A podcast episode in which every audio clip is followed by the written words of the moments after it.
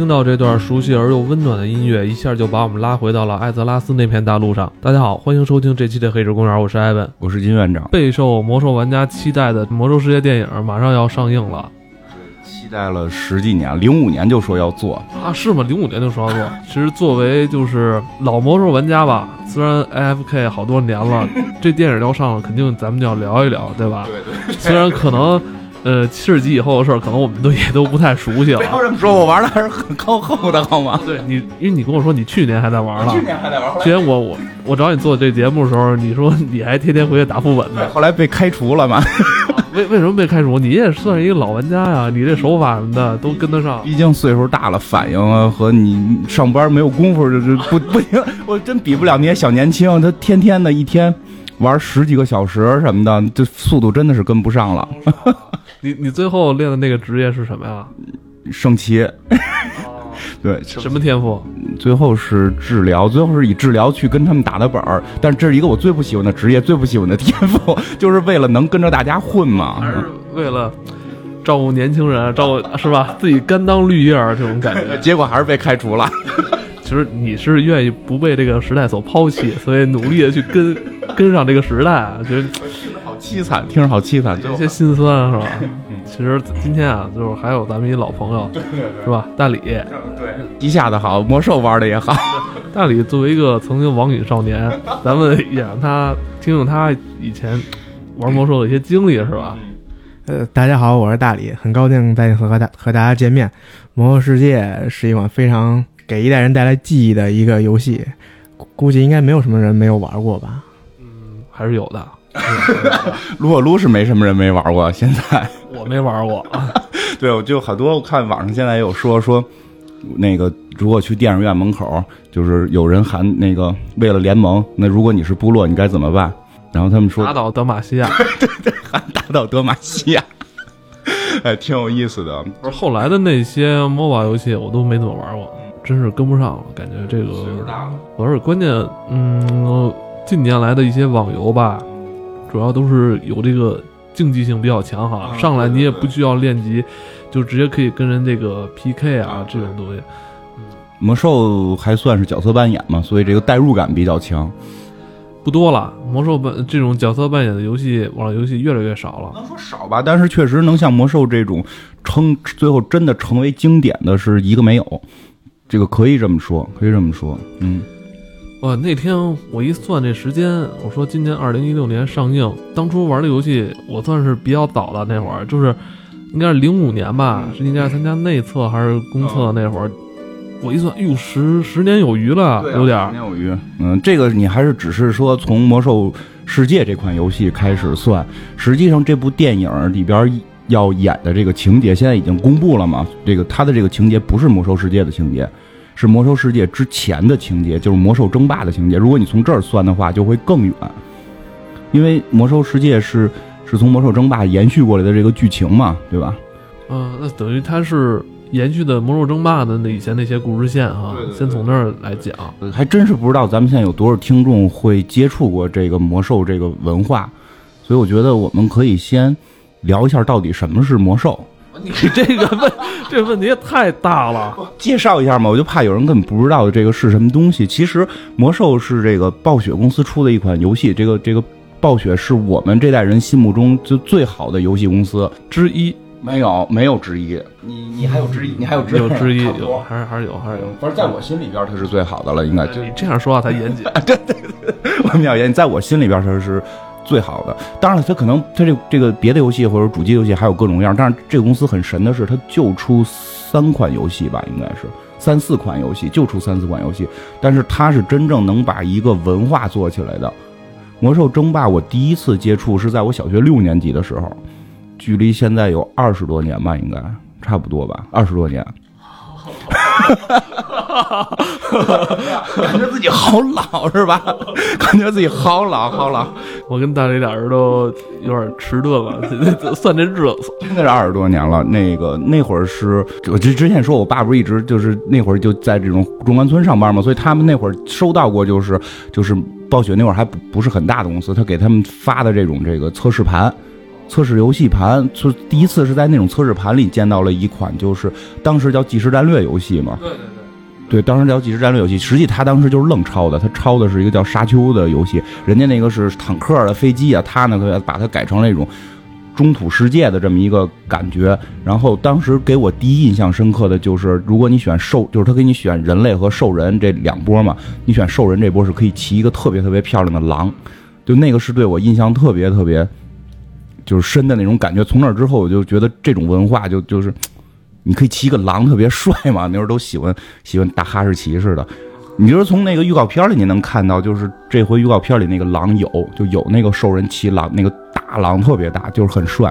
然后之后，其实《魔兽争霸一》在国内并几乎没有过。然后就在那个盗版昌盛的年代，我们在中关村买盘的那个年代，《魔兽争霸二》就正式的出来了。呃，那时候大家玩即时战略游戏。最火的是那个红警，包括那个《命令与征服》系列，包括更早的就是《沙丘》跟那个系列，是在那个年对那个呃那个年代包括包括当时国内也有一些游戏，嗯，是仿这些即时即时战略玩法的，呃有三国类型的，完了还有呃我印象叫什么来着？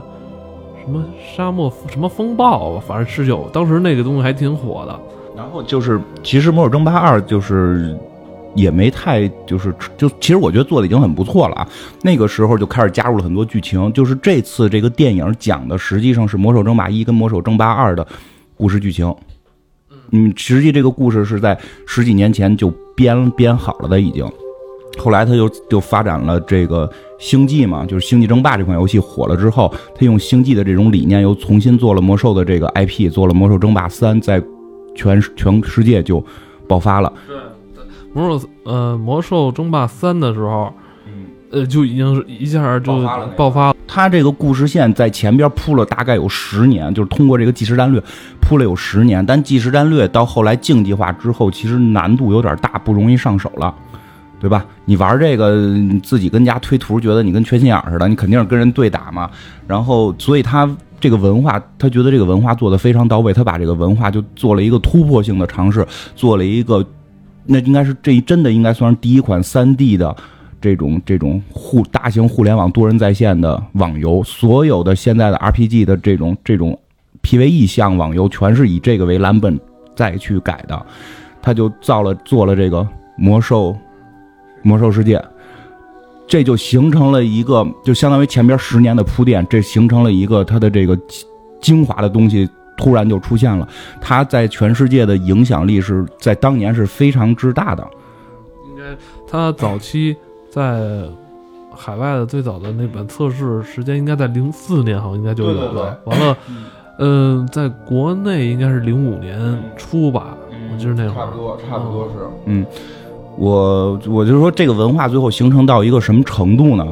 嗯，我为这个辞过职，就为玩这个游戏辞职，真的是这样，就为这个玩游戏。其实我第二，我不是说我这么不理性的 一个一个阶段，对，为这个辞职，网瘾网瘾少年，对对，然后去就是说跟家里边说我要去学习学第二学历，因为你学第二学历时间会多，比上班轻松嘛，上班老加班，这种我去学习呢，我就就白天学习，晚上可以一直玩游戏。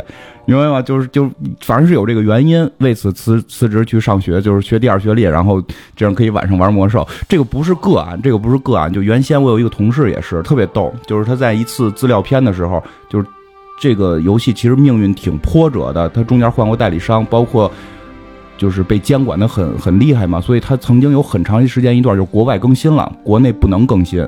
就国国对吧？我记得是七十级的时候吧，应该是升，就是一次大版本从六十可以，你可以升到七十，应该是这个阶段。它大概停了大概有半年，就国外已经更更新了。嗯，对，国内没更新。然后我我认识的很多人，不是说玩游戏认识，就日常生活中认识的，比如说我的同事什么的，后来在一起聊，就说他当年也是，就是在上着上着班，突然因为那次更新特别特别低调就更了，他上着上班突然发现。魔兽的网页变了，说可以上线了，马上跟领导打字儿，我辞职回家了，我今天晚上要升级，我现在就得走，然后就拿着包就走了，就再也没去上过班。就这种事儿在当年不是个案。哦，对，嗯，你要说这个这段网瘾经历啊，咱们听那个听大李给咱们聊聊。呃，我们这边倒是没有这么直接的，一般还记得《魔兽世界》刚上的时候，我们应该是大二那会儿。没有辞职。啊，对，还没有辞职，呃，就是那会儿去网吧嘛，看这些游戏直接就被震惊了。从画面啊，从这个各种方面的设置，都是眼前一亮，感觉就是一个非常宏大的一个历史观，就这类的东西就就来了，你直接就被它吸引了。是吧？你跟我说的不是这么回事儿，你 你怎么突然突然临时变变词儿啊？怎么临时变词儿？是被吸引了，但是后来由于那会儿应该是免费的吧，测测试的时候，是免费的。后来收费了之后，就有一段时间没玩儿。然后别的同同学、那个室友什么的，就经常，呃，用现在词翘课，或者说是刷夜，去去玩这个。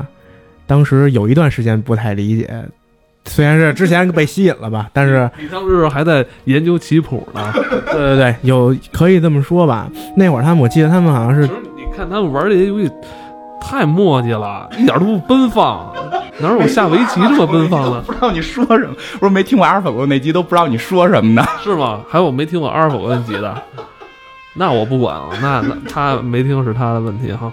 来继续，嗯，我觉得反正《魔兽世界》这游戏吧，就是你不同的人都能从这游戏里找到你的一些乐趣，并不是说打打杀杀呀，或者说是刷副本。那有些人可能喜欢就是那种打战场的，那么他可以去 PVP 服。然后有些人就喜欢打副本，跟就是跟几个好朋友打一打副本那种，他可以玩 PVE。然后你刚才不是说你怎么玩上的？你不用说这个，这怎么玩上的这个有点不太光彩，所以就是辞职了啊，是这么着吧？反正刚出的那会儿吧，玩了一下之后就没怎么玩。之后看宿舍里的兄弟一个一个沦陷，曾经有一段时间不太理解他们为什么沉沦沉沦了。然后后来好像是大三吧。下半学期那会儿，也不知怎么就被他们给带进去了。之后就我也爆发了，从最早的宿舍里只有我一个人在睡觉，变成了宿舍里只有我一个人不在睡觉。就是你在干嘛？我去网吧刷夜了。我以为人家都在睡觉，你没有睡觉，完了你可能在干一件别的事儿。哎，我记得当时就在真的在当时那个年代，有很多笑话，其实很有意思。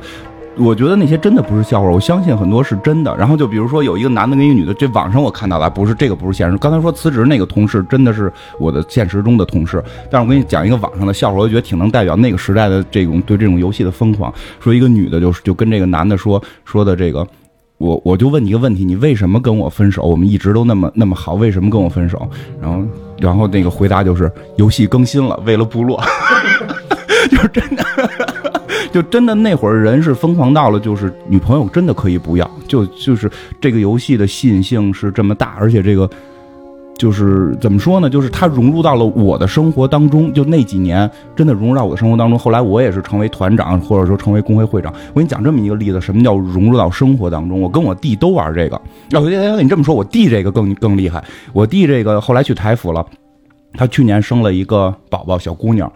就是我，我有俩女儿，她这是第三个，就是这就是我们特别好嘛。就是她这个，她觉得这算老三那种。她我们家孩子起名叫温蕾萨，就是那个魔兽里边三个特别重要的这个精灵女性，然后其中三姐妹，老三叫温雷萨，然后她逼着我把我们家俩孩子改名，一个叫什么奥奥奥利维拉，一个叫希尔瓦纳斯。我说这不行，希尔瓦纳斯是死鬼啊，那个是。希尔瓦纳斯是一个那个就复活的僵尸嘛？我说不行，我不改，你自个儿改吧。就他们家孩子现在的英文名叫温雷萨，就就痴迷到这种程度。当时我记得特别清楚，当时我们在台服，因为国服不更新了嘛，在台服玩的时候，有一次，嗯，有两两件事就能表现出这个这个文化是什么样啊？就是有一次他过生日，他过生日。呃，其实多少年我们不互相过生日的事，但是那年呢，就是都在玩这个游戏嘛。然后我就看了他，能看他平时能看他有什么装备吗？那会儿我记得是，好像刚开巫妖王吧，记不太清了。就是打了一段，大家身上的装备还都不是特别好。然后呢，他好像这个手套，就是这个装备里边这个手套还差一件才能是让全身都变成紫装。然后呢？我就在这个他临过生日之前，就在市场上，就在那个他里边有拍卖行嘛，在拍卖行一直蹲着，有没有卖这个紫手套的。然后就最后发现就是蹲了好几天，就是那会儿那个紫手套产量也特别低，最后有产有发现了，然后我在现实当中就是拿钱去买点卡，换成里游戏里的金币去把这个手套买来，然后寄邮寄给他，然后呢就是。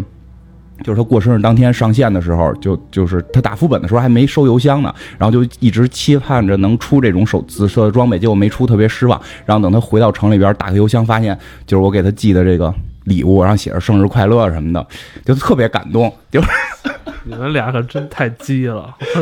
鸡吧鸡吧。后来我跟你，后来还有一次是什么？他后来就是后来我不是上学嘛，为这个游戏就是上学嘛。然后他是这个上班了，他上班了，他每天晚上很晚回来。我作为团长，我带团呢，我不太希望走后门。又又听不了了，听不了，什么他还很晚回来？哎呦我操！不是，就是他回他们家，不是住我这儿，不是住我这儿，不是住我这儿，就是他上线很晚，他上线很晚，我不太愿意，就是这个这个，就是你明白吧？走后门说能够组团让他晚进。当时你弟是团长是吧？我是团长，你是团长。对，然后但是我没上班，我跟家玩游戏。然后呢，他上班，他回来的晚，他回家的会晚，上线会晚，我就不让他进团。然后他就就真的会急，就是会给我打电话，然后就是就情绪会特别的激动，明白吗？就是就是就是我这么费劲，你就还咱俩这个兄弟，你还不让我进团什么的，我还特别义正言辞，跟真事儿似的。我说这这是这对吧？这是规规章制度什么？就是你现在想特傻逼，你明白吗？你去年让你们工会给你踢了，你你也应该可以理解是吧？人也按规章制度办事儿。对对对，就是你能明白当时那种气氛是这样的。就这个游戏真的是让这一代人就是就是感觉这个文化是不一样的。大林，你说你们以前宿舍里边好玩的一些事儿？这个反正这个游戏真的是深深的吸引了我们。反正就举一些小例子吧，比如说我们可以为了这个游戏翘课，就为了干一件很傻逼的事情，是刷血色血色教堂那个吧，就为了采药，采那个枯叶草和木地苔，我到现在都记着，一一个小时只能进五次，然后进去就冲冲到里面假死，哎不对，那会儿六十级了，应该死不了，就是采，然后。就就是为了做做好像刷 MC 的一个什么药，呃，防剂吧，对，那个防火的那个。哦。而且吧，这个在当年不是说就是我们这个岁数的人玩，就上下从上到下兼容性特别高。你看我我当时是在上班的状态，辞职嘛。大理当年是这个还上学嘛，上学嘛，比我再大的七零后也玩。我的领导，就后来我又上班了嘛。我上班之后发现我的领导也玩，我发现我领导的领导也玩，然后我们就组织一个工会一起打，然后每天就是就是。该该打副本的那个日子，就是今天不许加班，都赶紧回家，赶紧回家按时上线，活爱交不交，明天再说。现在赶紧回家上线，然后打打副本，说什么？最后打完副本能出装备吗？派一个人去摸，然后摸装备。啊，这黑手摸装备，对，就是就是它里边那装备是随机出的，就是谁摸，就是当时是是以为谁不不不一样的人摸，可能出来不一样嘛。然后说，呃，领导今天想要哪哪哪个武器，你过去摸一下。咔一摸没有，你明天带简历来公司吧，我给你推荐个新工作，你不用 在这儿上班了。就包括我还知道有的公司的领导直接绩效就定的是这个，就是绩效要求打，就是今年打出凤凰，就是那个特别牛逼的坐骑嘛，今年打出凤凰，如果打不出来，就是你们全部绩效都不过，就就这 真事儿，这也是真事儿，我讲这些都是真事儿，就这个当年是疯狂到这种程度，嗯，真是这样，真是这样，嗯。哎呀，其实呃，包括你刚才说的，好像都是游戏里的这些事儿哈。其实包括，嗯，在当年有很多这些网络大事件，其实都跟有很多件都跟魔兽有关。你还记得最早那个童虚事件是吧？对对对，通讯门最早的这种网络的三俗事件嘛，就是说在工会里边搞对象，然后劈腿，把别人媳妇弄了什么的。其实，嗯，哎，你觉得当初这个事件它是？它有可能是营销事件炒作吗？这个说不太好。我觉得当年魔兽的风格是这样，就是它不太屑于去营销，你没发现吗？它甚至他连大版本更新都不做大肆宣传。不像国内网，我操，得上做多少版广告，做多少视频，我操！见过代言人吗？没见过。魔兽从来没出过这，它只有合作性质的东东西。对对对，而且它都得是人家找他合作，他就是这么大的牌儿。对，你想他早期跟可口可乐合作是吧？我记得喝那可口可乐兑换码，完了猫里什么那小熊，啊，对对对那广告后来不也是刘翔他们好像是拍过一把吗？但那个是跟可口可乐合作，并不是给魔兽做广告。就魔兽特别不屑于做这些事儿，包括那个就说过魔兽的整个什么更新体系啊，游那个游戏包的大小什么的，全都是反人类的。就你想玩那游戏，游戏出版了，你可能三四天你没准才能弄得你们家电脑能玩。对，特别麻烦，因为早期还没有现在叫什么这个登录器这个东西，对对对，你你就得下完一个更新包，那更新包特大有时候吧，更新不好，完了出错，完了你又得我操重新下一完整的，特别麻烦那会。儿想买光盘没地儿买，他常年的就是这种，我就是第一，你们你们怎么着我吧？包括记得，甚至连中国的网络游戏有一个做的还特别不错的网络游戏，不自己还说魔兽第一，我第二，对吧？就是不太敢有人去挑战它。当然现在它这个，毕竟这游戏十几年了，现在已经慢慢的下来了，但是有点当年的渴望编辑部的感觉。呃，这魔兽电影不是六月份就要上映了吗？我们这个大学的微信群里已经开始有了，说去去去开荒电影，然后来了来了喊一报报职业，然后就开始就开始刷屏了，就这种感觉就是当年就是在公共平台里喊一句去哪儿，然后大家组团二十人也好，十人也好，二十五人也好，那种副本的感觉，就这个喊说一句话，仿佛你就能通过魔兽世界回到你大学的那一段时光。就感觉那段时光除了学习，可能就是魔兽世界。别扯了，肯定没学习，只有魔兽世界。对，它只有魔兽世界跟棋谱。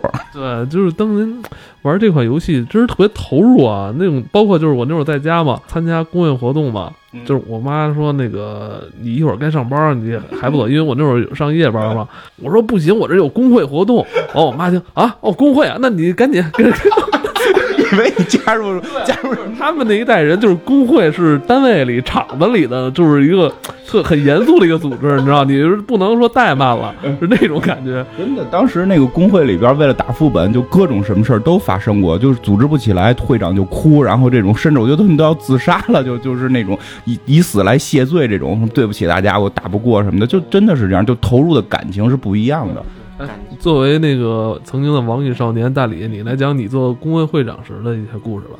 嗨，我做工会会长纯属是个意外，因为当我已经沉迷这游戏的时候，我身边好多的朋友他已经暂时的由于大四那种时候已经暂时远离这游戏了，所以我不得已。呃，当然我还有一个爱好，就是我喜欢玩它这各个职业。刚开始也说了，这游戏不同人可以找到他自己不同的乐趣。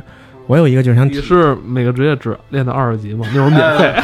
没有没有没有，呃，我还真没玩完每个职业，但是我基本上好像只有术士和圣圣骑没玩，呃，别的都基本上练到当当时的顶级了。而且那会儿我是开了三个账号，大家如果玩过的可能知道，每开一个账号要费一张点卡的，就那个钱什么都不干，就就是为了开号。然后当时我把一些号练完了之后呢，就送给我的同同学，勾引他们重新恢复到我这个洛丹伦那个服务器里，就从三个人、五个人到七个人，最后组了那么一工会。当时好像是七十级那会儿吧，我们工会也是比较有。比较比较脑残，起了一个叫“脑残党”这个名字，都是一堆一堆。那会儿大家记得工会可以起一些等级，就是我们那会儿叫什么肾残，什么什么心残，什么的肺残，然后最牛逼的叫全残，就就这这样的，还脑残党。然后因为我们物理系为了突出我们这个系呢，我们游戏玩家那 ID 就那个人名都是起的物理学家的名字，像什么迈克尔逊、弗朗克费。还有什么高斯，我们都一堆牛头人高斯，然后 还有一个亡灵迈克尔逊，什么弗朗克费，然后人打副本人都不认识我们是什么，那你们是什么呀？我说我们是物理系的。挺有意思。其实他刚才说啊，就是其实，在魔兽之前啊，其实也有很多韩国的网游在国内也是呃非常兴盛，但是不太一样，就是以前在他之前，咱们玩那个传奇啊什么那些游戏。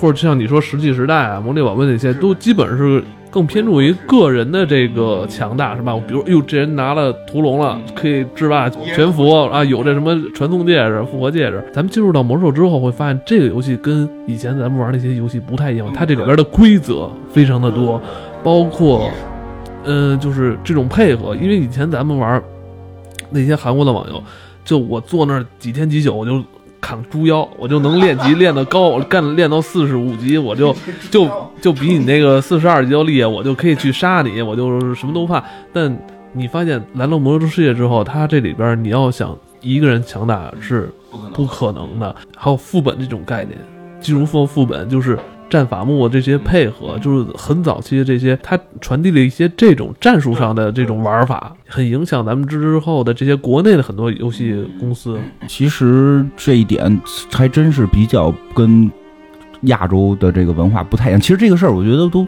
就是魔兽世界里，它是一个小的一社会，就是你在你在那里边，虽然扮演的是一可能是一部落也好，联盟也好，但其实它你在那里边，你就是一个社会的一员，你可以通过采矿赚钱。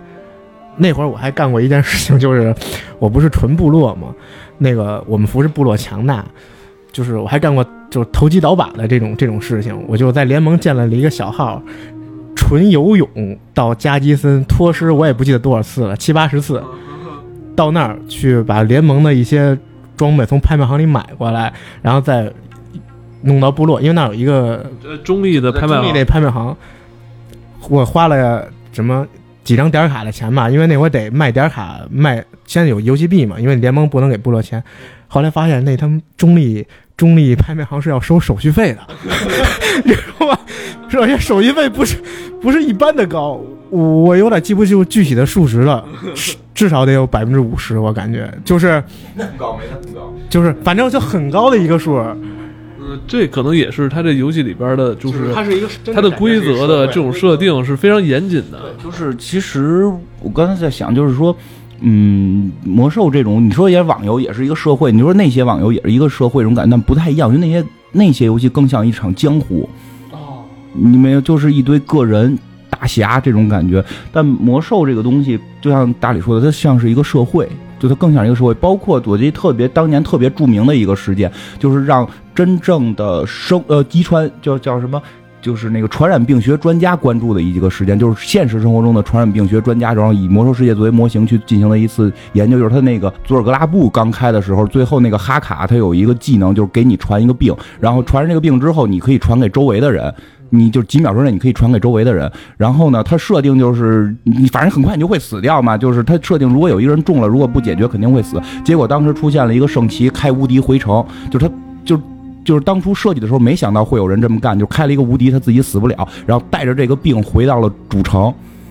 然后结果把这个病传到了主城里边，就主城里边就开始一片一片的倒，然后人就再也起不来了。就是说它的那种传播性是跟现实生活中瘟疫的传播性是一样的。然后很多那个就是传染病学专家就以这个模型，因为在现实生活中你不太好去弄一城去投放这种事儿嘛，就以这个为模型，就是进行这种计算什么的，就是他做的非常的细，就这些都是做的很真实。但是说一个这个 PVE 的事儿，其实挺有意思。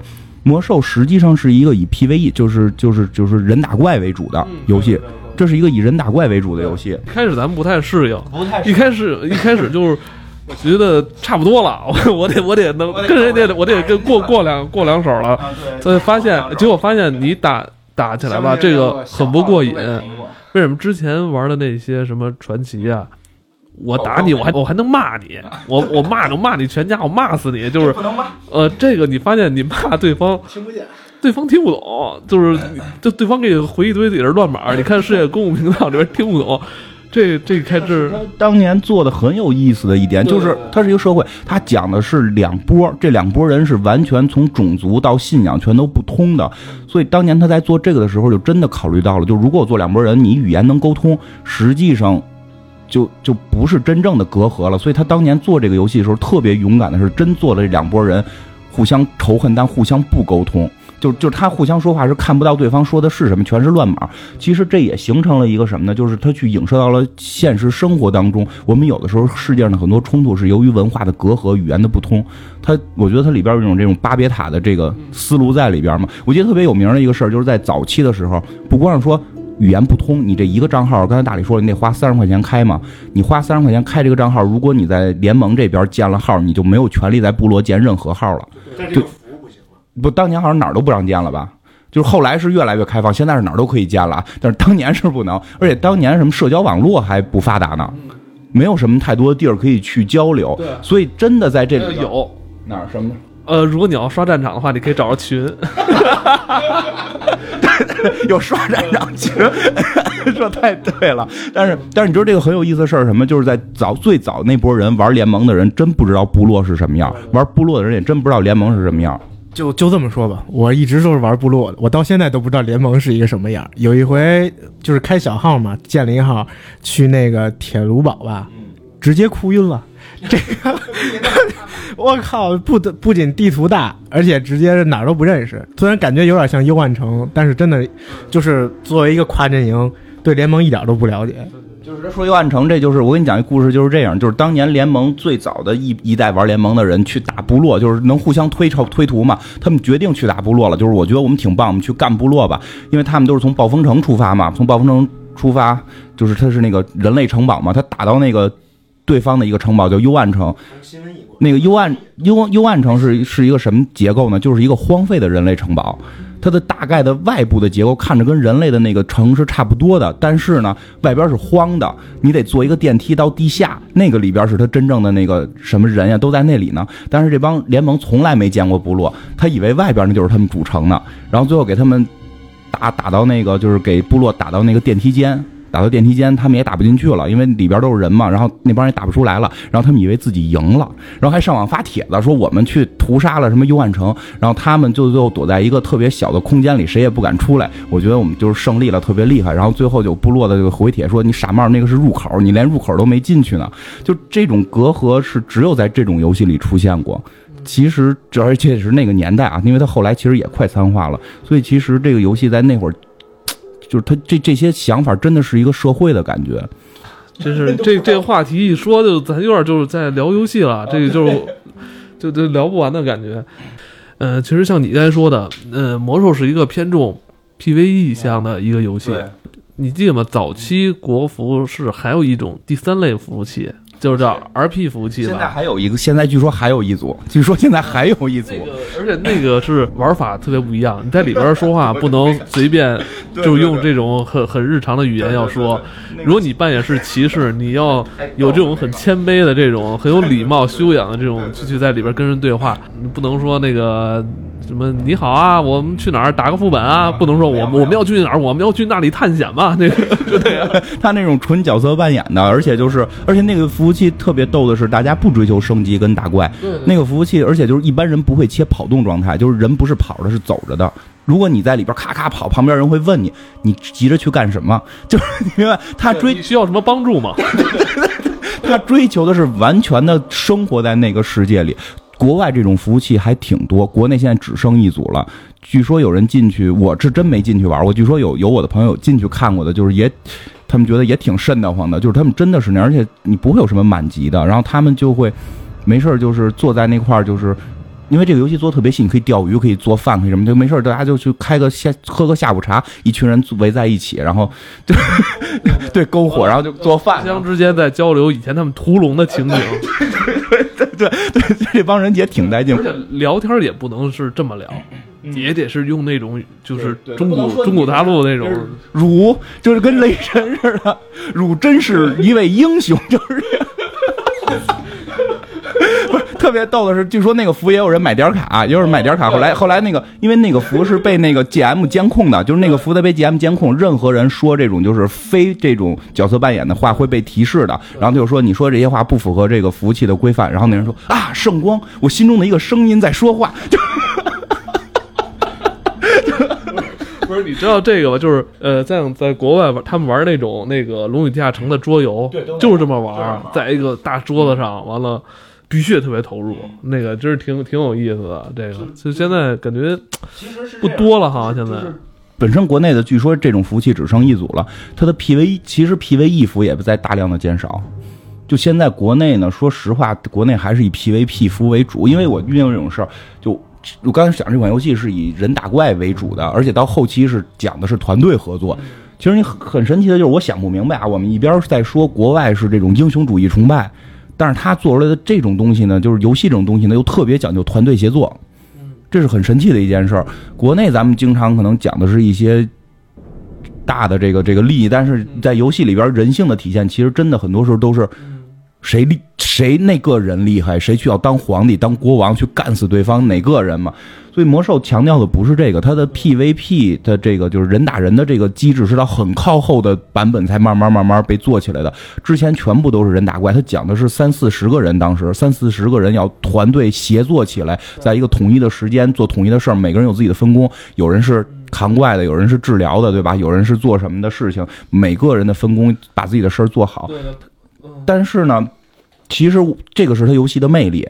那我们玩这个游戏实际就想奔着这个来的嘛，所以当时，当时是最后我们选择就是玩过 PVP 服，后来觉得你 PVP 服老路上你干点事儿让人攮了，都特别糟心嘛。后来我们就转到 PVE 服，但是发现一个文化现象也挺逗，就跟别人聊那个游戏的时候，就最后都会聊到，哎，你是 PVP 服、PVE 服的？我说我 PVE 服的，哎，这怂逼呀，这什么玩意儿？这 他们都没满级呢，我 PV 一服副本推的是速度当时最快的了，就他们嘲笑我，我真不明白嘲笑这太逊了，这个。对，其实国内是有这种强调这种人打人的这个情节的。哎，你说是不是暴雪的这个做这个游戏的初衷，市场这种反应，其实反而跟他们初衷不太一样啊？我觉得最早版本还是比较接近的，但是后来随着市场的变化，年轻人的再兴起，暴雪在不停的想适应，让这款游戏的寿命延续，在不停的改。现在游戏已经非常快餐化了嘛，但我觉得还是很好的啊，因为确实人现在变得更繁忙了，这个需要碎片化时间处理。因为当年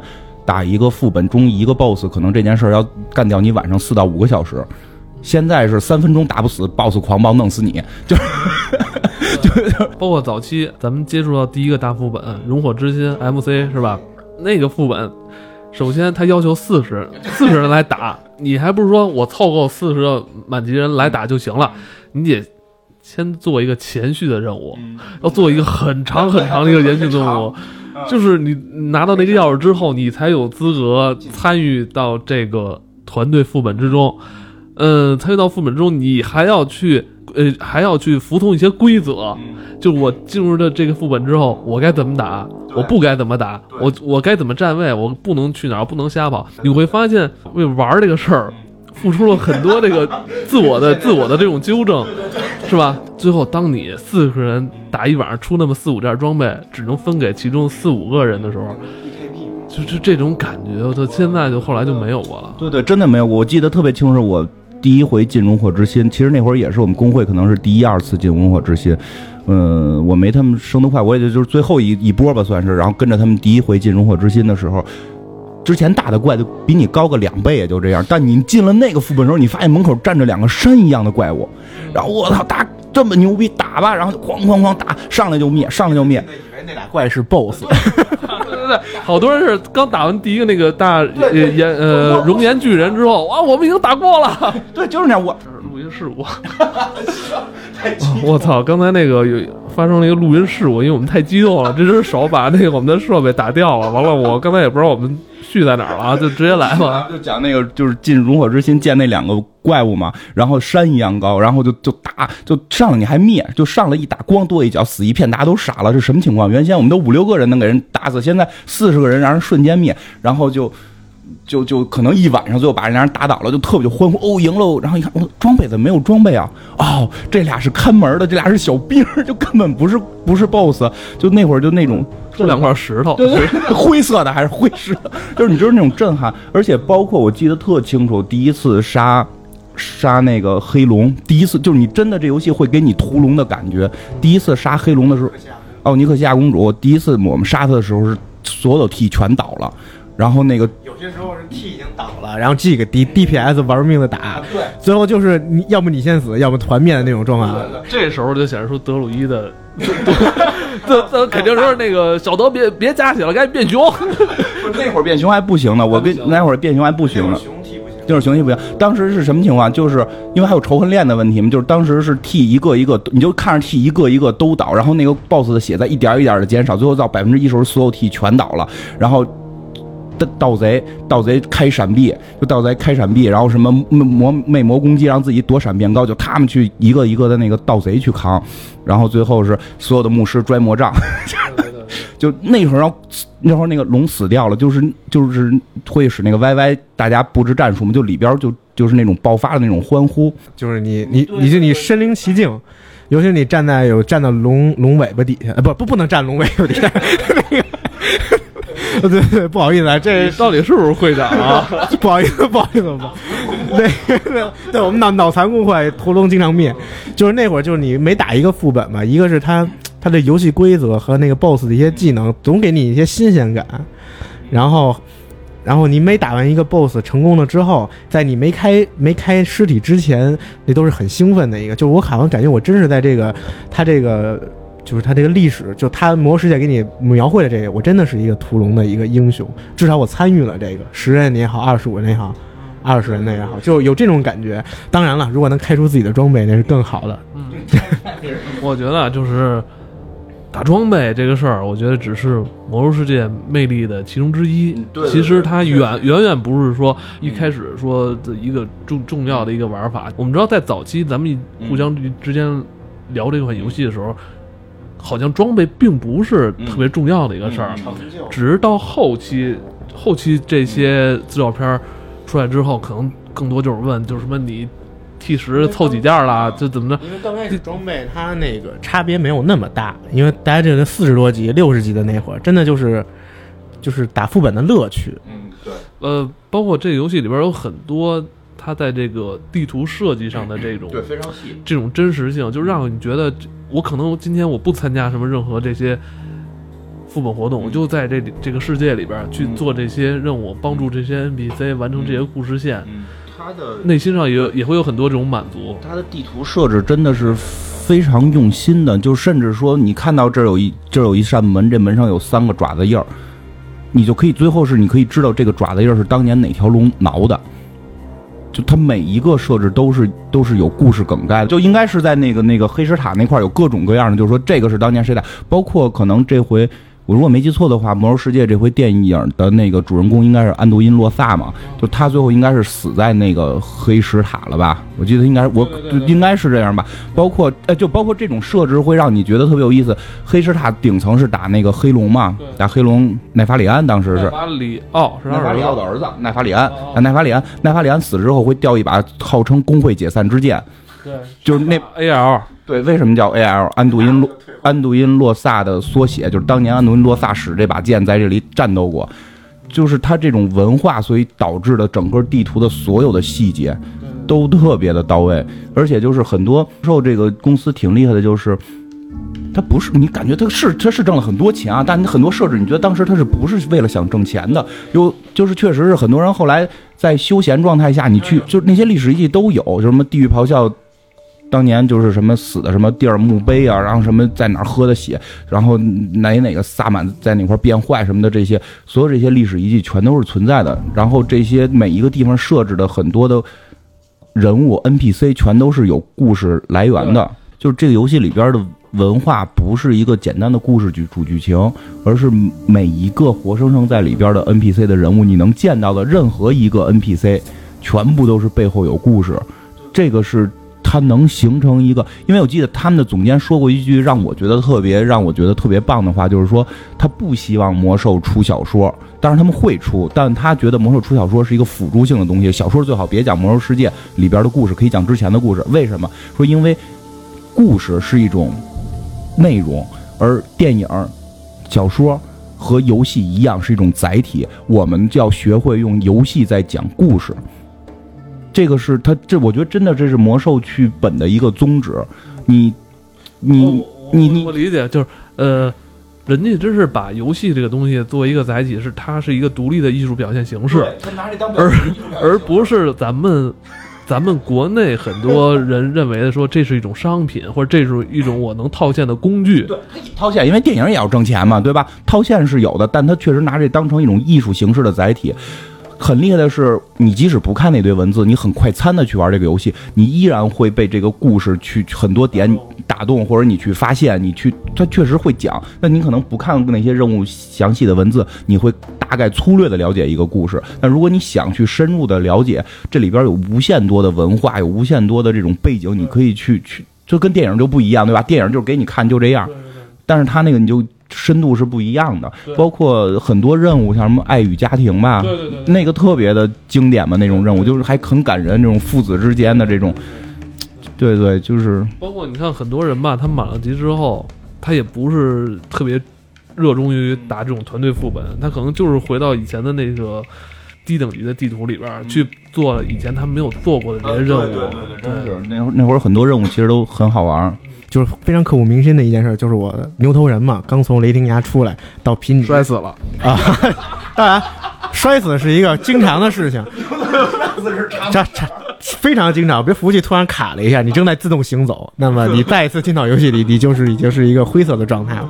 这当时第一次从雷霆崖走到贫瘠之地的时候，就突然一堆犀牛从你面前跑过，然后你看一一一望无垠的草原，你也跟着跑，因为你是个牛头人，然后再一看，因为他那视角是视角是可以转的，你已经那个角色扮演投入起来了。然后我也可以跑，我是一只牛，然后就感觉就就有点像《动物世界》里非洲非洲草原的那种感觉，就那个画面，就那一个瞬间，直接就让我就深深的吸引了。就那一刻，你觉得我就是一头牛。哎，实在不理解，怎么还会有人选秃头女兽人？这 插一句，我选的就是秃头女兽人。太重了。还有矮人，我我我我那个我那个是个萨满，的名字叫 Widow，是寡妇的意思，因为长得是有点秃头。哎呦，实在是我我还是喜欢漂亮点，我一直都选的是联盟。哎，我我我，你要说做任务，我第一个我第一个角色是术士，在那个年代就就是你千金马都是买不起的，但是那个那但是那个术士那个马是可以可以可以是最好看的，四踏火的那对个。踏火那个，你可以做任务什么的。就是它，而且它每一个术士有宠嘛，每一个宠物都需要跋山涉水。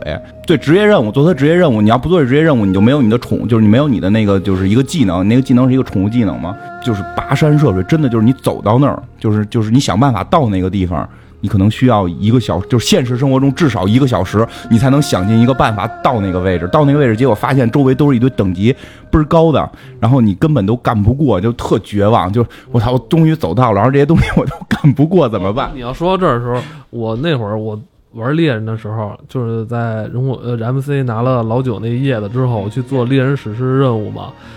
我操！就是当时那四个很难，而且因为你要控制距离，你还要 还得等，而且你还要提防，就是其他有那个敌敌对阵营人去给你捣乱，你知道吧？特别难。就是当时后来真是那四个任务拿完就打完之后，拿了那把紫草史诗弓之后，你会觉得我操，就是自己才真是一个真正的猎人，你才真正毕业那种感觉。因为你不光是你不光是说我的等级到了，我装备有了，包括自己的就是那种通过这个小小的考验，这种技术的 这种技术的对自己的考验，就会让你在这游戏里，你觉得你是一个真正有有所成长、有所成长，而不是说说我在里边混时间，最后时间够了，就是那种感觉不一样。这个游戏很容易让你把这种成长的这种乐趣，就带给就是真真正就是投入进来玩的玩家。是真是这样。我操，说完这都沉思了。对呀、我觉得你说特别好嘛。咱们待会儿再聊聊电影。啊，对，我操，这个这集快过了，但是我们没有聊电影，我聊这么多文化，就是让大家知道这个真的是这个当年这个文化的震撼程度是什么样。不过你说到这个电影，我觉得肯定之后咱们还会再做的嘛。但是我觉得可能没有必要像做超级英雄那个，把每一个角色都从头到尾到底是干什么的，会去从头到尾捋一遍。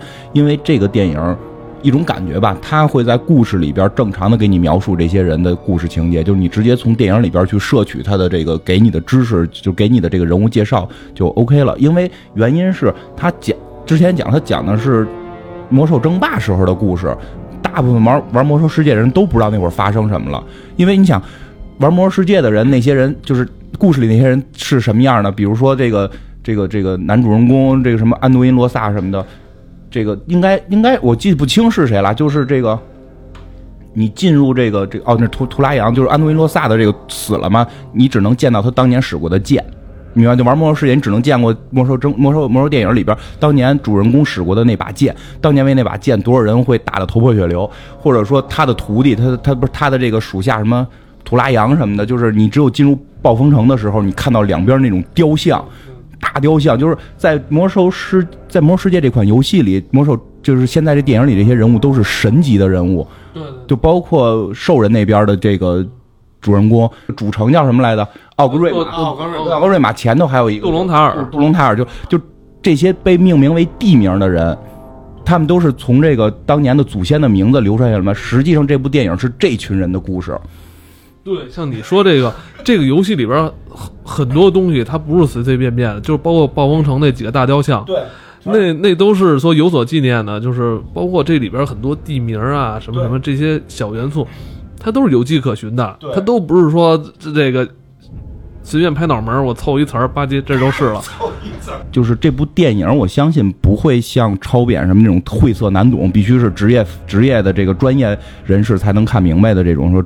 专业漫画人才能看懂，或者说专业游戏人才能看懂《魔兽世界》，因为专业的游戏人，我觉得都就是对这段历史都不了解，因为在他们心目中那都是雕像，那都是地名，对吧？所以他这个故事，我估计拍摄的会比较容易让人看明白。甭管这电影讲什么，我觉得只要他这电影叫《魔兽世界》，这个这个票房就肯定是有保证的，而且 也不好说。其实，我觉得这电影你跟咱仨都玩过，所以咱仨有有这种感触会看。但你你就说，我跟你这么说吧，我觉得这事儿是这样，国内呢不太好说，但是确实它的号召力是很大的。就像大理说的，很多人都在组团要去看这个，真的就只要碰过《魔兽世界》，或者说你碰过《炉石传说》的人，《炉石传说》现在不是也有很大的量吗？对，包括我媳妇儿就玩《炉石传说》，我我还给讲呢，这人是谁，在游戏里怎么怎么着的。那术士那个不是这回古尔丹，古尔丹是那谁演吗？吴彦祖演吗？对我他妈术士最帅，闹着玩呢。就是他妈早期都组本没人要，那会儿都我自己组当队长。我说我我那会儿都是什么烹饪什么都学满了，进去给人发。我那也是术士，糖烹饪，然后那个不给你们打绷带，你们能带上我吗？就是就是这样。然后就是。就是他的这些人会去看，但是真的本身这个故事从预告片看啊，从预告片看宏伟程度，我觉得是让完全不不了解这段文化的人是能接受的。你这么跟你说吧，《指环王》你在看电影之前，你看过小说吗？你看电影了吧？好看吧？喜欢了吧？然后你可能会去看小说吧？是这么一个过程。就是《魔兽世界》应该是能达到这个程度，能达到这个程度，就这个文化太厉害了，它的故事太深厚了。就是，就《指环王》为什么好看？因为它故事深厚。就是我们看《指环王》的时候，实际还有《指环王》前边那代故事，还有后边的故事。就是它整个中土世界设计的是很丰满的，甚至这个老爷子自己发明了一种精灵语，对吧？所以这个故事是绝对能撑起来的。魔兽魔兽世界。这个本身的文化和他就是已经这么多年积累的，他这个文化是足够撑这个的，所以这回很可能这个故事会让很多，我觉得啊，这是我个人猜测，让一些非魔兽玩家会喜欢上这款电影，甚至可能会只有这款电影，就是会有人是只是电影粉儿，不会去玩游戏，这个是非常有可能存在，因为从片花来看，这个感觉就是从预告片来看，那个感觉就。我见到那个他们骑的那头狼，就我有我当年第一次玩魔兽争霸那个感觉，就真的兽人骑狼挺帅的，而且而且再有一个，我觉得需要说一点的是，这个他不是讲的是魔兽争霸一跟二的故事吗？这会儿一般好像是被大概定义为叫这个人人兽，就是人类跟兽人之间的第一次、第二次大战争。它和指环王有一个区别，就指环王的人，你其实也是人类跟兽人打吗？就是它是有正邪的。就是人类是正义的，然后那个兽人是邪恶的。但是这个游戏其实从刚才我们聊到的话，大家也能发现，你可以选人类，也可以选兽人，这么两大种族。当然不止人类、兽人，还有什么精灵啊、矮人、巨魔什么的，这种。就是可见这两边都是主角，所以他们并没有绝对的所谓的正邪。兽人是一波，就是已经无家可归，然后就是只是为了生存下去。就他们不是说我们是侵略性的，我们有一个特富饶的国家，我要把人类也统治。没有，就他们已经无家可归了，他们被恶魔去洗脑了，他们被恶魔去腐蚀了，然后他们无家可归。然后他们是善良的，还但他们确实是需要存活下来。然后在这种极端情况下，又又被恶魔去控制。然后人类其实虽然可能也有很多，应该我会我觉得会看到是人类的腐化，就是人类。在游戏里边也是特别腐化，他们盖了城不给农民工钱，然后导致农民工暴动，对吧？就这种情节在里边都是存在的。然后，但是他们就是在面对这种敌人出现的时候，这种人类要团结起来去抗争，最后再分裂再团结，就它是一个史诗性的一种战争片其实，而且它是从我想怎么说呢？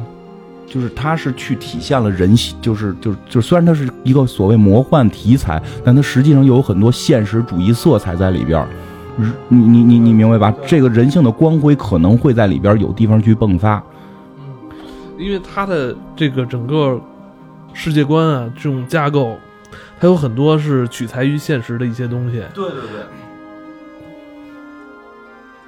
突然断片了。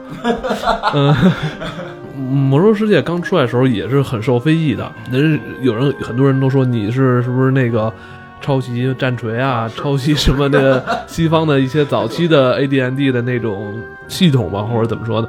但他的确是把很多之前很好的，就是其他的产品很好的地方提炼出来之后，用他的这种包装的能力，去让更多的大众。人更能接受，更喜欢，我觉得这也是他本身很厉害的地方。对对，是这样。其实，所以他文化真的太深厚了。这个是，真的是游戏界。为什么我说暴雪是最好游戏公司，没有之一呢？就是因为他真正把这，就是他真的是在用游戏讲故事，以及他的这个文化是建立的最好的。整个这套，就如同历史一样，都是有有有迹可循，甚至它里边做了很多隐晦的东西在里边。举几个例子吧，就是估计你可能也。不知道你有没有想过，就是就是巨魔和精灵之间的关系，就它里边有种族是巨魔，然后有就实际上有传言，早期的原住民是巨魔，完了精灵是从巨魔那儿演变过来。对对对，但是精灵就玩精灵的人都不干这件事，都不干。对我刚才看你玩，你使的是巨魔嘛？因为就是，但是他们的耳朵就是说，在一些很细节，他官方不会给你一个明确答复，但在很细节的地方，比如说给什么一个。巨魔长老一个精灵的耳朵，他们会说我们有同样祖先，类似于这样吧，就有很多这种东西会在里边出现，包括有一些很有意思的，就是好多人都传萨尔跟那个吉安娜，就是就是那个萨尔是一个兽人，跟那个吉安娜的人法师，就是他们俩是不是有一腿，对吧？老传他们俩是不是有一腿？结果在有一个版本，萨尔结婚了，然后那个媳妇是个秃头女兽人，然后。然后在那个版本，吉安娜头发一夜变白，然后说是被就是她的那个主城被炸了，所以她极白了。但是但是你其实可以去练，是不是啊？就是 她喜欢的男男人结婚了，就它里边很多这种细节做的有有讨论的地方。你说的这种其实有点像这个种族之间，就是异族之间的这种爱情也好，是这种。其实它有点影射是现实的一些问题，尤其是它是这家美国公司，它它有很多种很浓的这种美国文化的影响嘛。其实它它就是有这种冲突，种族之间冲突，包括你刚才说的，就是很多后期的一些比较重要的任务，我现在也突然想不起来了。就是哦，对，佛丁跟那个佛丁跟那个兽人的那个有一个什么那个对对兽人对，就他们之间有友情嘛。嗯，其实那个也他最后。那个任务给的那些内容啊，就是让会让你觉得他就是想抛开种族之间的这种隔阂，是吧？确实是一个问题。他很多地方，就包括他的游，刚才讲的那种游戏设置，就是让你更直观的感受到。种族的隔阂导致的各种问题，然后呢，就像刚才你说的那个，就是又说回游戏了。反正，但是这这就是这个文化吧，它有这个种族之，因为它整个故事剧情的起端就是人人类种族和兽人种族之间的文化冲突，然后导致的这么这些事儿嘛。对，包括他这次电影嘛，也是来介绍兽人跟人类这边有有这个问题，爱与和平，这宣扬最终的那个目的还是爱与和平。对，现在而且现在这。世界的这个是吧？这个恐怖主义这么多是吧？就是很多人可能也是想传递一些正能量。对 肯定肯定传美国片一般都传递正确、政治正确的正能量。像这个版本，对，其实这个版本主要讲的就是人类跟兽人打，所以可能我们不会太在这里边见到类似于亡灵啊，或者说精灵啊这些，可能不太容易见到。矮人应该是有可能，矮人有可能，巨魔不一定。就是牛头人呢？牛头人 估计是没戏吧？